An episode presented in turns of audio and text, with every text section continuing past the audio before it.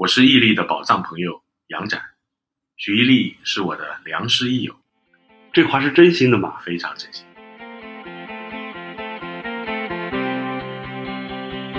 欢迎收听毅力和他的宝藏朋友，这里有人生故事，有职场内幕，有吐槽笑料，核心就是看破说破，一语道破。唔使讲嘢，掂過碌蔗。大家好，我是徐一力，在人力资源行业工作二十多年，我认识了很多猎头，有的是帮我和我的公司去挖别人，有的是帮别的公司来挖我。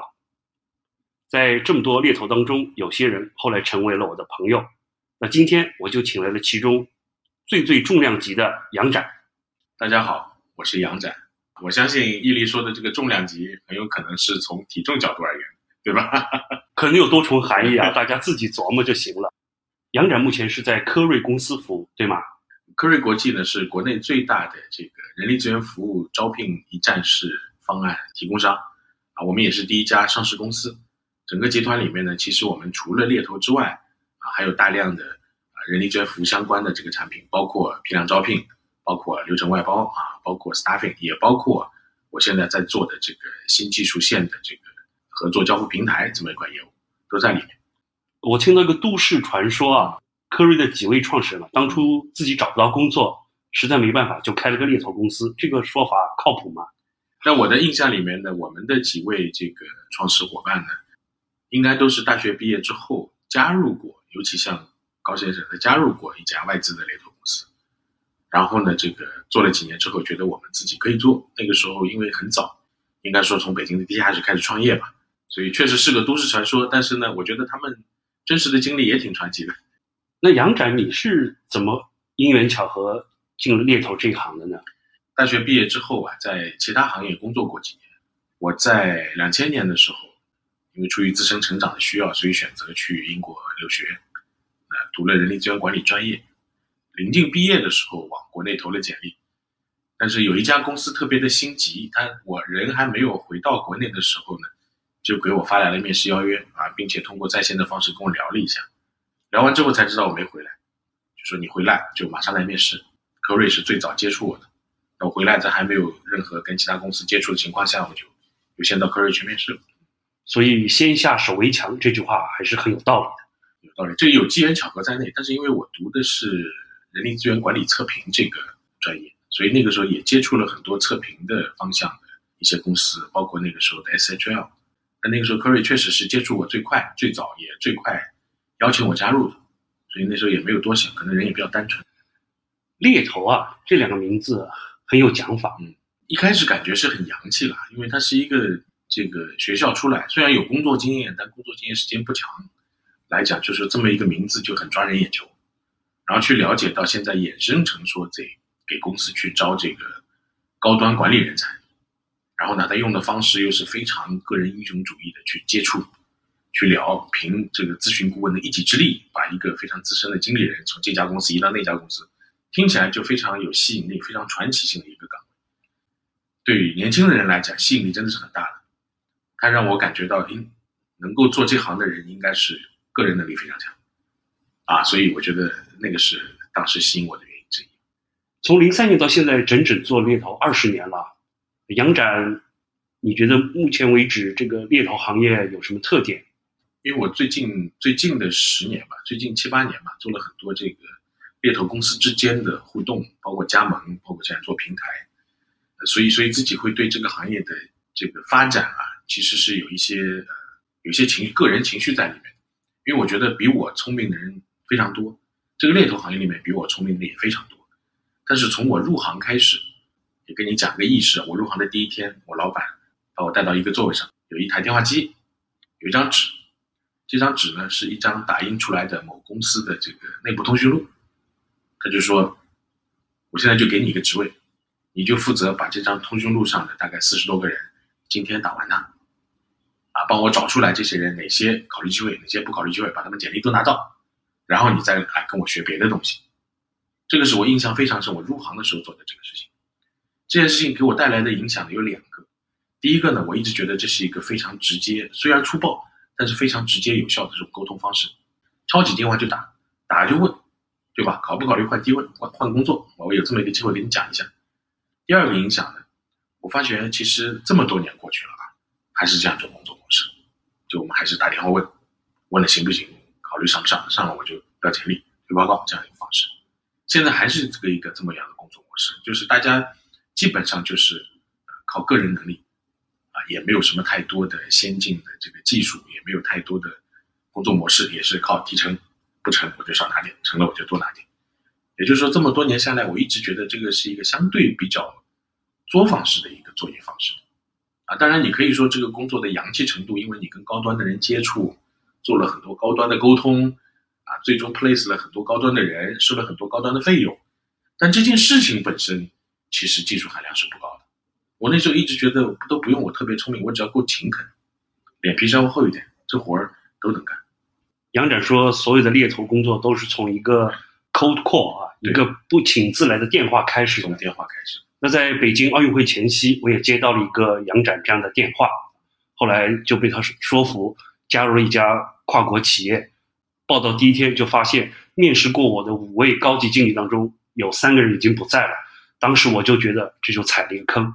我后来就向杨展和他的团队成员抱怨啊，在他们耐心的说服下，我坚持了三个月，保证他们拿到了猎头费啊。我觉得那那段时间，这个你的经历啊，就展现了就是我们很多的这个候选人转换工作渠道，除了面试跟对方公司有些接洽之外，就猎头顾问在这个中间过程当中，说服、分享和一些建议，其实对候选人的影响是非常大的。在这件事情上，我觉得非常好的一个结果是我从来没有过过杨展和他的团队成员，因为我觉得更多是这个公司内部发生了一些事前也没有人能知道的巨大变化。我因此获得了一个机会，给科瑞内部的一些团队小组成员们做了一次讲座或者叫培训吧，因此认识了很多很有意思的人。所以从这个角度来说，跟猎头打交道也不应该仅仅是为了换工作，包括从猎头顾问的角度来讲，我们的成长其实大部分都是跟我们的。用人的客户跟候选人互相沟通当中，我们自己获得成长，所以我觉得这种交朋友的这个方式一直是必要的，也会一直存在。我其实是一个比较好糊弄的候选人。那杨展，你做了二十年猎头，一定也遇到一些比较刁钻的、比较不那么好搞的候选人，有没有？哎，我们不能说是刁钻或者这个不好搞。有一批我们认识的朋友，首先他对自己的这个不适应性是很清楚的。也就意味着他对于他对于能跟什么样的公司、什么样的同事在一起工作，他能在什么样的岗位上能够发挥出效应上来，他其实说了一个非常窄的一个空空间，就只有他自己很清楚，只有把自己放到这样的空间里面，他才有可能发挥出他真正这个这个这个能够发挥的这个能力。他不是体验型的，他是实用型。那从这个角度上来讲，他就会非常详细的来问我们说，你这公司到底是一些什么样的条件？他对我到底是一些什么样的期望？哪些期望合理，哪些期望不合理？甚至我碰到候选人在还没有入职，在面试过程当中，跟对方的面试官就发生了争执，最终他还是去了，因为他觉得对方的态度很好。所以这种候选人对猎头顾问上来讲，就是他不需要你去说服，但是你需要去应付他很多的提问。如果说你对这家公司、对这个行业一旦不太了解，他对猎头顾问本身就会丧失信任程度。啊，如果说这家公司本身他也有兴趣，他会。跳过你说你不要跟我聊了，你直接跟让我跟他见面聊就行。如果他对这个公司或者行业不了解，他就不会接受你的沟通跟推荐，哪怕这个机会对你来讲是很好的，但是因为你没有在他面前建立起这样的信用度，所以就无法达到这样的目的。所以这个可能是徐老师说的这个难搞或者挑剔，确实有，但这个对猎头顾问本身就是一个考验。你搞不定，就说明你不如他。说的非常好。那挑剔的候选人有，挑剔的客户公司肯定也有。记得有一次，我在你的朋友圈里看到你描述一家民营企业招总经理、秘书或者是总经理特别助理啊，写的非常详细，连属相、籍贯、毕业院校等等都很清楚。这很正常啊，因为他付钱呢，对吧？在你想，在整个这个猎头生意链条里面，唯一需要出费用的就是用人单位啊。他提要求很正常，他提的要求越多越详细，不能算难搞，只能说他可能想得更清楚。只是说呢，在我们用人的很多企业里面，啊，有很多还是一代的创业家，带了很多他个人的这个情绪色彩在里面。所以刚才你提到的什么属相啊、血型啊啊，甚至有一部分长相或者说这个出生地这些，会有一些我们现在听起来可能政治不正确的想法，但是对我们来讲，这就是客户的需求。除非你不打算服务客户了，否则他的需求你就要想办法满足，或者你通过事实去说服他妥协。对我们来讲，没有客户苛刻这一说。就是要有这样的心态，才能做好服务工作。其实很多时候，猎头呢跟红娘、相亲介绍人就很像，客户要求清楚，看着很窄，其实反而我们的工作就容易了。对，有一些听起来比较苛刻的要求啊，就是你听完之后不要直接有一个 impression，好像这个太苛刻了，你应该去深入去想一想，为什么？他一定有原因嘛，搞清楚他背后的诉求。比他明面上的这些要求更为重要，因为最终解决它的是背后的这个诉求。这个诉求也许不一定是通过明面上的符合标准来解决。不管是作为公司内部的招聘人员，还是作为猎头，都应该去挖掘招聘者所真正需要的一些东西。是的，是的，是的。从从这个角度上来讲啊，猎头顾问的核心技能，你的会扣扣，你要能找出这个人来。但事实上来讲，这个找人的这个过程啊。是很容易被大数据所慢慢替代。其实要找到一个在外资企业或者在大型企业里面工作过的人是很方便的。啊，现在就算领英相对上来讲功能缩窄了一些，还有卖卖，甚至还有各种各样的简历网站。那如果找到人都那么容易了，那猎头顾问发挥的作用在哪儿呢？就在咱们刚才讨论的那些内容里。你能不能去真正的发掘客户的需求？能不能去找到一些合适的方法跟方案来解决他的需求？能甚至如果说他的需求也许有一点点啊，所谓叫苛刻或者不合理的地方，你是不是有足够多的知识材料，能够去佐证你自己的意见，甚至去影响跟说服客户说，有可能你的要求有点过高，但是呢，我觉得往下放一档或者更改一个什么样的方向更适合你。不信的话，我给你看竞争对手是什么样，对吧？市场状况什么样？那这个呢，才是猎头顾问的核心技能。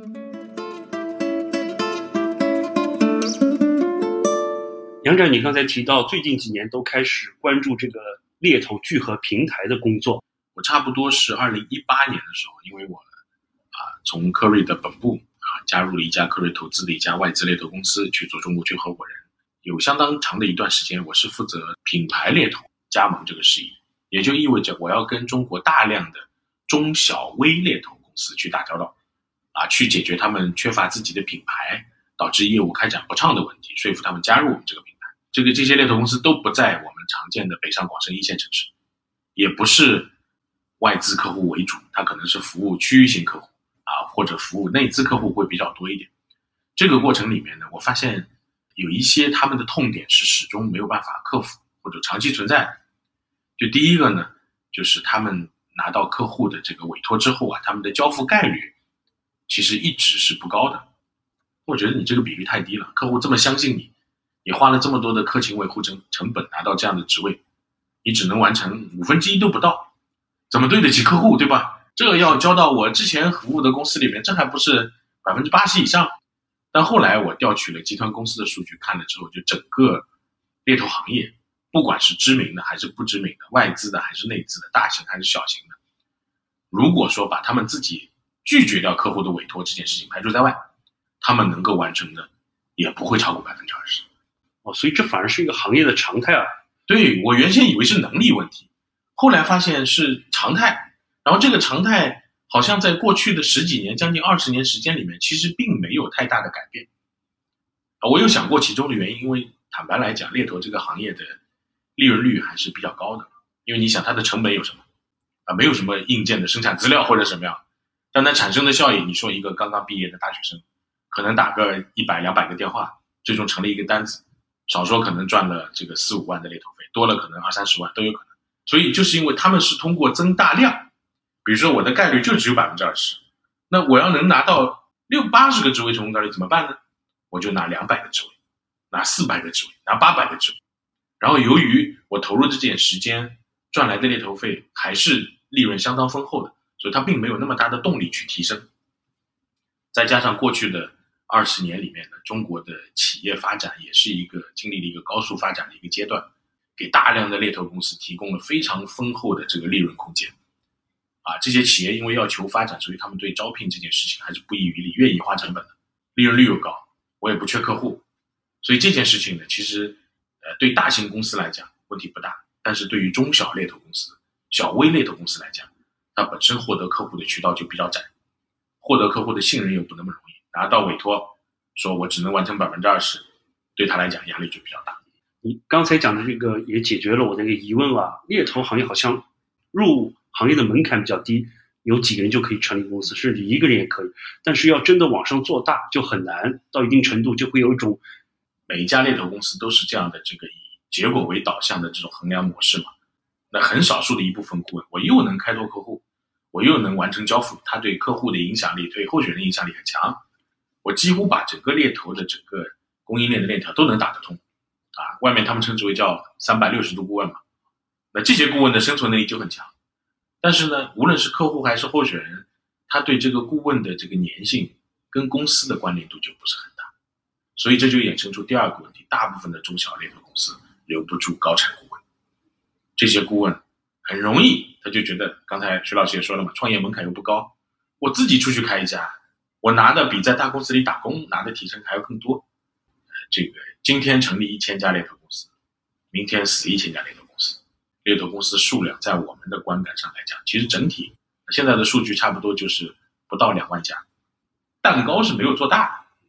猎头其实也是一个匹配的一个工作啊，就是把客户的职位需求和市场上的候选人进行匹配，所以这就产生了一个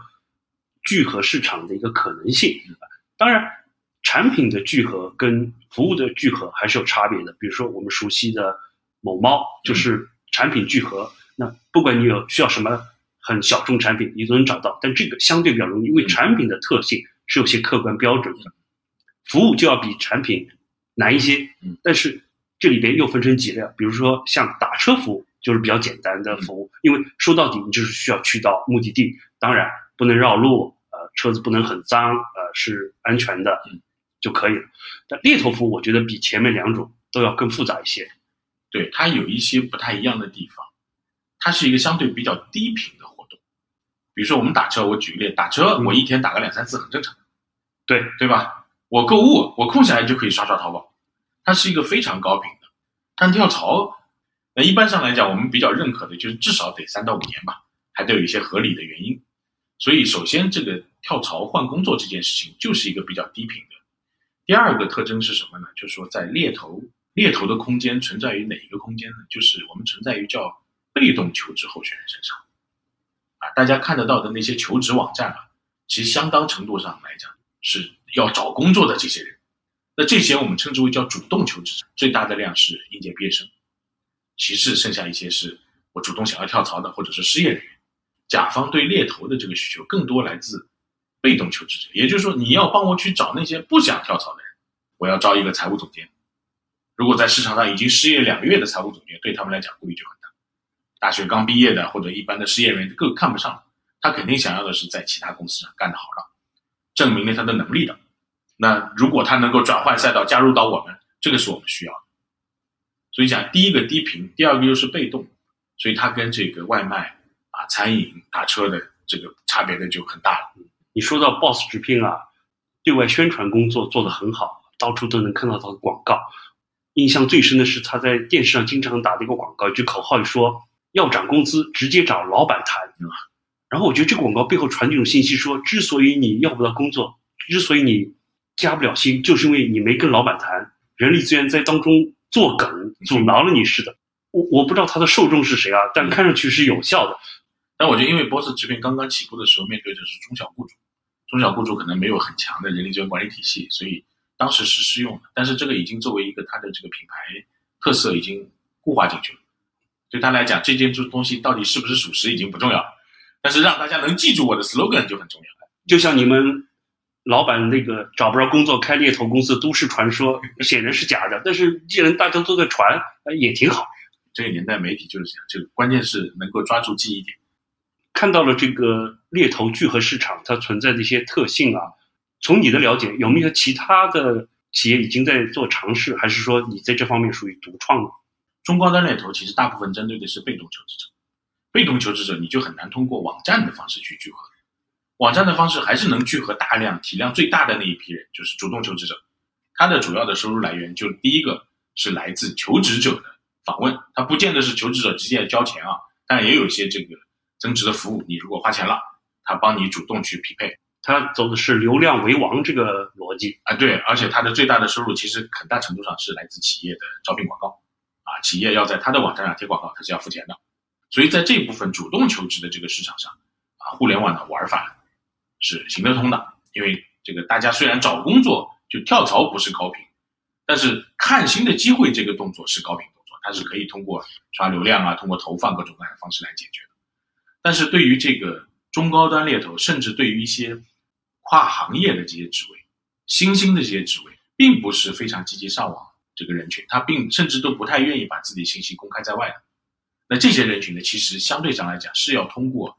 通过信息中介 （information broker） 他来做这个事情，所以我们做的这个事情呢，本质上来讲，我们针对的服务人群啊，并没有面对甲方，也就是说真正的用人单位，也没有面对这个真正的求职者，我们面对的是整个人力资源服务行业的乙方。结合我前面所讲的，大部分公司它的交付概率都不到百分之二十，意味着另外的百分之八十，在他手上这个资源是被浪费了。我还要补充一句啊，这个另外浪费的百分之八十，不光指的是客户给你的职位啊，也包括你手上的候选人资源。我这儿跟徐老师吹个牛，你知道当时我找你的时候，咱俩开始合作的时候，我整个数据库里面有将近五万个上海的人力资源经理级别、总监以上级别的人。那你说我一个一年下来，我能够成功的去安置多少个？啊，不会超过一百个的。那剩下的四万多人呢？他也在我的库里啊，我也要花时间维护，但他对我产生不了效应。对我们现在很多猎头公司就是一样，就是我的大量的候选人其实没有被好好利用，因为局限于我的这个客户开发能力，我并没有拿到拿到那么多的需求，所以你就想去解决，有一些是有单子没候选人，有些是有候选人没单子，这个不匹配去解决掉。对对对，这里面其实我觉得您归纳的特别的精准。特别精准，结合我前面跟中国广大的猎头公司，不是北上广深这些高端白领猎头公司，大部分的平民猎头公司来讲，就是猎头的工作模式还是集中在我找人，找到人之后，我问他考不考虑机会，然后呢，我就看能不能推，能推我就推了啊。你不会说，那我得付点钱给你，你能不能一定要帮我找到工作？这种现在在中国是不存在的，因为顾问也做不到这样的事情。我找到更多的候选人这件事情呢，其实是可以通过技术来解决的，而且最近这几年啊。通过这个大数据，通过社交网站，通过一些私域公域的这个运作运营的这个流行，其实获取候选人的成本已经越来越低了。每一个候选人他都可以被多个甚至十几个猎头接触，哪个猎头给我推的职位，我都会去聊。毕竟大部分候选人不具备一些专门的独家技术啊，这个真正的明星级别的，不管是影视明星还是体育明星，他都会签一个独家的经纪人协议。你要有工作，找任别人没用的，一定得找到人。其实获客成本并没有显著下降，甚至还可能更高。但是获取候选人成本在在某种程度上已经下来了。嗯，对，我觉得您推断的特别对，就是，然后呢，获客成本现在大部分时候是通过这个人力成本来产生的，啊，这个是通过单一一家公司是解决不了的。如果能解决，过去几十年我们早就解决了。所以我说我搭这个平台，更多是每一家公司你上来做的这些。这些职位你尽管签，签下来之后，我自己能做的你就自己做，这部分是你的特色，是你的立身之本，是你的帽子，是你的标签，你要保持住。剩下这些交给同行来解决。当然，就是我们提供的其实是一个相对公开透明的一个共享合作的这个空间嘛。以往大家线下也有，但是呢，因为互信程度不高，也没有一套公平的判断机制，也没有人来立这套机制，也没有人帮他去维权。所以其实一直都是零零星星存在。做这个平台呢，相对上来讲，就至少我要把它变成一个基础设施，大家有地方可以公开合作。这个是做这个平台的初衷。我是猎头公司的老板 Brian，在过去的二零二二年呢，我们的业务应该说。啊，还是受到了一些影响，主要是因为上海在上半年呢封控了两个月。那么在新的二零二三年呢，我们的计划是在我们的优势行业，通过增加本土客户的比例，来应对新的挑战。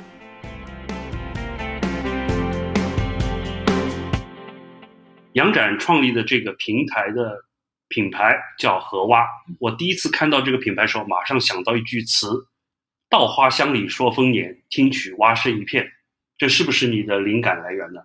是其中一部分之一。一方面，我们做这个平台的初衷就是要做合作交付。其实我的灵感一部分是来自于对现状，大家都是属于叫我们称之为叫菜鸡互啄，对吧？就大家交付率概率都不高，然后大家还互相争抢。我的我的另外一部分来源呢，是来自于那时候我服务万科，是做他们的这个商业和办公。他们那时候提出的一个概念就是，我要构建一个万科的城市森林，要有大的开发商，也要有小的开发商，有商务用途，也要有住宅用途，还有休闲用途，就是这里面有各种各样的业态存在。这些业态互相之间是可以互相 feed 的，对吧？我可以抚育对方，我产生的一些流量可以为他所用。他产生的效用可以为我所用，然后那个时候呢，我就联想到我小时候，我们老家，我们以前有叫稻田养鱼，就是我们水稻田里面同时放养啊一种叫稻花鱼，我们用这个鱼类或者说蛙类这些动物类呢去帮助松土，帮助消灭虫害啊。事实上后来呢是有科学证明，就是在混养在立体农业这个基础之上啊，无论里面的哪一个物种，其实它的生长速度跟效率。跟同时产生的经济效益都要高于它们自己独立来生存这样一个过程，所以呢，再结合这个徐老师说的这句辛弃疾的词，啊，我们那时候就起了这么个名字。这是互联网时代的一个特色啊，都要找些很接地气的小动物啊，这个比较吸引人眼球，也比较容易让大家记住啊。这个希望能够让大家亲和力更强一点，好理解。所以荷花这个平台大概是从什么时候开始启动的呢？我们是二零一九年做了一个 demo 版本，那个时候呢是在一些加盟商里面去做展示跟体验，就是鼓励大家，因为这些加盟商跟我们的本部的这个直营公司是属于比较亲近的嘛，相对上来讲可以解决一个信任程度的问题，所以在小范围的几十家公司里面去试点，大家都把你们做不出来的或者需要合作交付的这些职位放上来，然后其他擅长团队可以上来看，或者我可以推送。最早的一个承担就是我们在广州的一家。加盟商，他签了一家客户，说我要在哈尔滨找个客户总监。这件事情本身对他来讲，他本身是想放弃这个职位的。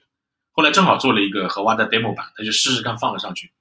然后正好我们在哈尔滨有一家加盟商，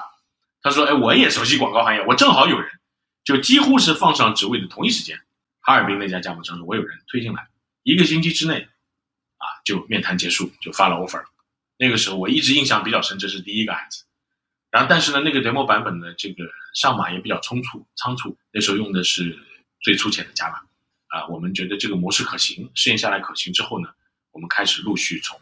重新衡量了一下，我们用 PHP 重新做了一次，然后呢，慢慢把我们的所有的这个功能点都留好，然后呢，产品的这个工作流程，啊，都把它设置好，包括运营的基本模式，包括未来的方向都设置好。当时从其他的一些这个比较成功的互联网产品来的一些小伙伴。帮助我们搭起来，所以我们二零二零年正式开始运营这个产品。那个时候呢，也很艰难，但对我们呢也是一个考验我们的这个机会，所以就这样三年一点一点就走过来了。荷蛙这个平台成立之后，有两重障碍需要克服。第一个是这个平台本身靠不靠谱？平台这个概念现在已经有点泛滥了，每个人都说我能平台，我能对接，我能聚合，我为什么相信？一，因为你一开始都是在自己已有的这个生态里的加盟商，他们的互信技术比较高。我作为一个外人，我怎么相信这个平台？这是第一层。第二层呢是，就算平台是可行的，我为什么相信河蛙？因为河蛙背后是 Curry，你们本身自己也是做猎头的，这个有点像亚马逊，他又自己做电商，同时又做电商平台，这个。毫无疑问会产生一种不太竞呃不太平等的竞争关系。理解，又又当裁判员又当运动员是吧？对，这个完是完全可以理解。就你前面一个问题呢，我要澄清一下，就是现在市面上在做猎头平台，或者在过去的几年之内，在我们之前做的一些这个同行伙伴，他们做的都非常好，但他们的模式跟我们不一样的地方在哪儿呢？啊，他们的模式我们称之为叫一对多的模式，一对多，对。一对多的模式是什么概念呢？就是说，之前的竞争对手他有大量的 BD 团队的成员，在全国各地，他们的要求就是你要把全中国的猎头岗位都给我签下来，签下来之后放到平台上，然后呢，中小猎头公司到平台上去领取他们的职位，通过他们来推荐简历，进而推荐到甲方。这个一对多也就意味着跟客户对接的窗口是唯一的，就是这家平台，啊，也就意味着他们其实是一个总包和分包的这个模式。这就像打车或者外卖一样了，客户只看到一个入口，这个入口后面啊，比如说所有的客户，他只需要知道说啊，这个是猎某网，对吧？我签的客户，反正我只要问他要人就行。至于猎魔网是自己找的还是交给其他人找的，他并不在乎。当然他是知道说猎魔网上有很多无数的这个猎头公司在做。但这个这个接口是唯一的，那是不是说和挖其实是多对多的一种接口模式？对我刚才一开始强调的，我们其实很少直接服务甲方，但绝大部分时候，我们平台上的职位都来自于我们用户自己产生的需求。啊，就是我跟客户签了，有可能是我不擅长，有可能是我来不及做，但是客户的需需求又是真实的又紧迫的，我必须把它解决掉，我不能对客户 say no。那这个时候。你找一个同行来帮你解决，就变得非常合理。所以我的平台上的职位全部都来自于我们的用户自己。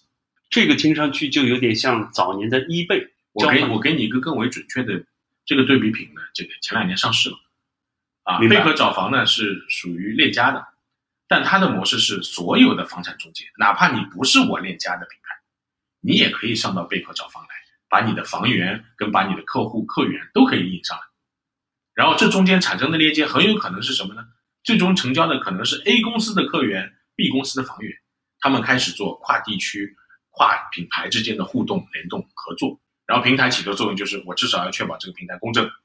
透明、流程清晰，大家更高效。这就解决了这个平台本身的可信度的问题啊。平台上的需求其实它不来自于甲方，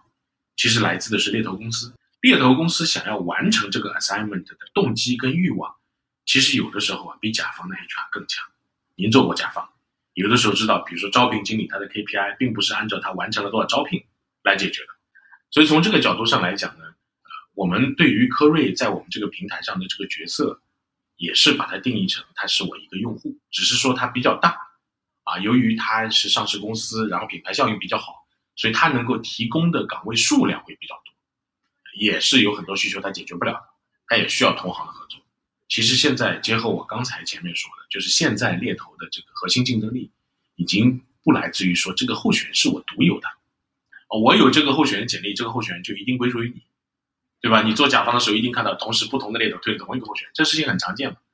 所以最最重要的是什么样的人能够在这个过程当中帮你管理好客户的期望值？如果作为交付的话啊，我的简历推过去，他能够及时的给我反馈，能够告诉我说这个方向对还是不对。你到底是应该顺着这个方向深挖，还是应该换一个方向？所以也就意味着，这个好的顾问、好的管理客户的顾问，在这个合作过程当中就更为重要，远比找能找到人的顾问要重要。相对上来讲，科瑞团队里面相当多的成熟顾问是一个非常好的合作伙伴。但是我也不排除有一些团队的合作伙伴，他的合作精神没有这么好，确实有。但这个嘛，大浪淘沙，啊，时间长了之后，大家就不做他的单了嘛。从你。这三年推广到各个中小猎头公司的经验来看，市场的反应是怎么样的呢？坦白来讲，你刚才提的，为什么我这么流利的就回答了你的回这个疑虑？是因为我们一开始在推广这个平台的时候，面临的都是这样质疑的声音，会有一些陆陆续续的解决办法。现在呢，已经成型的就是，第一个，我们确保每一家猎头公司或者人力资源公司，他发上来的这个职位需求是真实的，因为我们要需要看到他跟客户的真实的合作协议。我们是也需要确保他的合同、职位、收费比例都是跟他上传的有效的合同是，你不能上传虚假的，虚假的职位我们拒绝掉的比远远比你在平台上看到的要多出十倍、一百倍去，啊，包括你跟客户还没有产生合作，比如说是一些试单，我们也不太允许把它放到平台上来。第二个呢，就是在这个过程当中，我们的这个做单的这个猎头，他推到这个平台上的候选人，其实都是挂有他自己的标签的，那未来。如果说其他发单猎头看到这个候选人用了你这个候选人，都同样要给你上传的这个猎头也是要给他分等一些利益分分布的，都是要的。加入我们这个平台的每一家公司，我们自己都通过和这个商务部，包括天眼查、企查查，我都是要确保你是一家真实的公司啊。我们拒绝掉的公司也比现在在我们平台上的公司要多得多得多。所以你们的标准还是挺高的。我们愿意做的稍微严苛一点，是因为我们知道。本身它合作交付最大的障碍就是信任度。当然，跟这个相关，我们在整个运营机制上，我们对每一个用户在平台上的表现，我们都有评分机制。啊，你每违反一次，我们的红线或者黄线，有些就直接就封禁了，有些呢会开始扣分，然后陆续呢会在平台上形成一个比较立体的信用分机制。这个顾问不管是发单还是接单的顾问，他到底可信不可信？过往的记录是什么样？你是可以看得到的，你也可以加以选择。这里又加入一点类似大众点评的那种功能。这个信用分机制呢，一方面是为了确保就是这个人大家觉得是跟一个可靠的伙伴在合作，另外一方面呢，也是让大家能够看到一些他过往的记录，啊，能够去分辨得出来哪些顾问他虽然可靠，信用度 OK，但他能力我们也是能分得出来的。那比如说这个顾问在平台上，我曾经发过十个职位，最终成了七个，也就意味着他对客户的掌控力跟理解是到位的，我愿意跟他合作。所以形成了一个维度是能力，一个维度是可信度，这样一个矩阵的更全面的展现。您归纳的特别准确。那这个河蛙也推出三年了，到目前为止发展的情况怎么样？能简单介绍一下吗？因为我们河蛙的平台啊，不仅仅只有平台一个产品，我们既然是做生态体系，我们这个生态体系里面呢，除了河蛙之外，我们还有河蛙盒子，这是一个商机聚合平台；我们还有河蛙闪招，这个是针对这个。蓝领用工啊，技术工人的这么一个小平台，还有我们的训智加盟，这个是对我们很小一部分的这个我们的用户啊，他除了对单子有需要之外，他对整个团队的成长、品牌的需要啊，和外体下面能够把他的资源能够倾斜向他多一点，他们都是在不同的赛道上，并且是能够互相互通的。到目前为止呢，在我们整个这个荷花生态体系里面，入驻的这个公司啊，啊，已经超过了一万家。我们的顾问呢，也已远远已经超过了数十万的这么一个，但这个数字因为每天都在浮动，所以我没有办办法给到你最准确的。我们自己的社群呢，每一个社群都是以十万计，啊，所以相对上来讲，我们现在的这个平台的用户、公司和顾具体的顾问数都已经在整个行业里面是非常靠前的了。第二个呢，就是我们平台上的这个职位和客户数在往上涨，而且最重要的是，我们这个平台非常的活跃。我们每天都有数百个职位上线，每天、每周、每月，这个活跃的客户都非常多。我们平台上可能百分之八十的职位是来自于科瑞和科瑞体系。但现在陆陆续续的其他的这个公司，他们觉得哎可信，我们的交付可行，也都开始陆陆续续往上放职位，然后这个交付概率也在逐年的提升。我们这样的平台是大家用的越多，它越精准越可靠，因为你在上面行为越多，我就越能看得出来你到底擅长做什么样的职位。那将来我给你推送的职位就最最符合你的擅长。我告诉你一个很有意思的小点，就是很有可能你号称你擅长的这个方向，在平台上显示出来的可能不是同样的数字。人要有自知之明啊，是很难的，因为其实你对自我的评价是非常片面的，信息源是很单一的。你只只有去跟别人比较，而且要跟大量的人比较，才能得出自己的嗯比较明确的可靠的一个评价。嗯，和蛙。刚刚庆祝了三周年的纪念日啊，对于未来，杨展你有什么展望？我之前听到过一句这个名言，他说一个文明的产生啊，其实绝大部分它的关键节点不在于它自身的进化，而是来自于与周边文明的碰撞与合作。要往前，有可能是碰撞，有可能是合作，但总而言之，你是不能作为一个孤岛存在的。那我们荷蛙本身做的就是一个合作的这样一件事情。从这个角度上来讲，其实我们现在还有很多功能也不完善，很多效果也不是特别好。但是呢，我们每一天都在成长，这些成长都来自于什么呢？我们跟各式各样的用户合作，合作方跟京东这种之间的碰撞跟合作。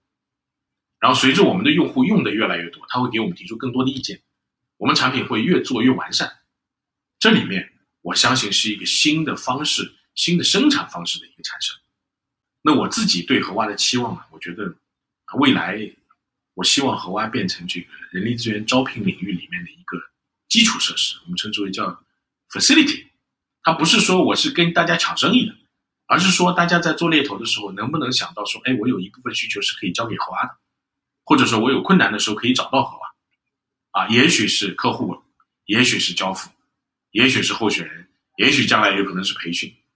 啊，我希望我们能够做到一个相对比较普适的，对于。人力资源服务的这个招聘领域变成一个公共设施，这个是我自己最理想的一个想法。在开头我说杨展是我认识的重量级的猎头，其实我的意思就是指他有很多想法是重量级的。因为我这么多年认识这么多些猎头啊，很多人二三十年后没什么变化，无非就是做一些新的公司、新的行业。但是杨展在不同的年份，我们交流时候都给我们谈了一些新的想法，并不见得所有想法最后都成为现实了。但是这种勇于尝试的勇气。啊，那是很多人所不具备的。那科瑞作为一个上市公司啊，其实就面临了很大的投资者的压力，有不断的增长。那其实我们业内的朋友聊天，我们都说猎头或者说人力资源咨询这个行业啊，往往是今年大年，明年小年，就像种苹果树似的。杨展的这个尝试呢，可能就带来一个新的增长点，有机会实现一些突破。这个对上市公司的整体的收入流来说，无疑是大有裨益的。我觉得我自己的这个成长和科瑞的大的逻辑一直是比较符合的，就是我们不太待在我们自己的舒适区之内，我们想要增长，就最重要的就是要打破自己，这一点很重要。其实科瑞也不必做 RPO，也不必做 Staff，也不必做任何现在新的平台，我也不必说非得做加盟或者做平台。我如果说做原来的这个猎头业务，我也可以赚的很多。但对我们来讲，一家公司一个个人，你要保持活力，你要让自己变成一个鲜活。并且是有生命力的一个个体和组织的话，你要往上走，就是一定要不断不断的去打破自己去做蜕变，很痛苦，但是你方向要明确，因为你如果不做这个事情，你就是逐渐老去。你要不想衰败，就得不断的往前走。当然，这个走的方向大家见仁见智。我们选择了一条打破自己，去选择新的模式的方式。我们也希望能够做到一个最好的成长跟破局。非常高兴今天杨展能跟我分享这么多关于河蛙的信息。那我希望三年以后我们有机会再坐下来，共同回顾河蛙长足的进步和发展。不用三年，我现在跟徐老师预约一下，我们前面刚过了三周年，我们的五周年、十周年、二十周年，我都跟徐老师定下一个约定，好不好？好，好吧。我希望每年每一次我们聊这个事情的时候，都能有一些让徐老师感觉到惊叹的地方。如果没有能做到，那就说明我们是没有成功的。只要你每次都实现，你就仍然会是我所认识的最重量级的猎头。谢谢徐老师。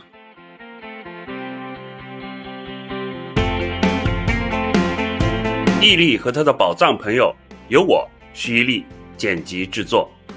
感谢本期嘉宾杨展，片头播音林峰。侬来搞啥白相？弄了像真的样。谢谢收听。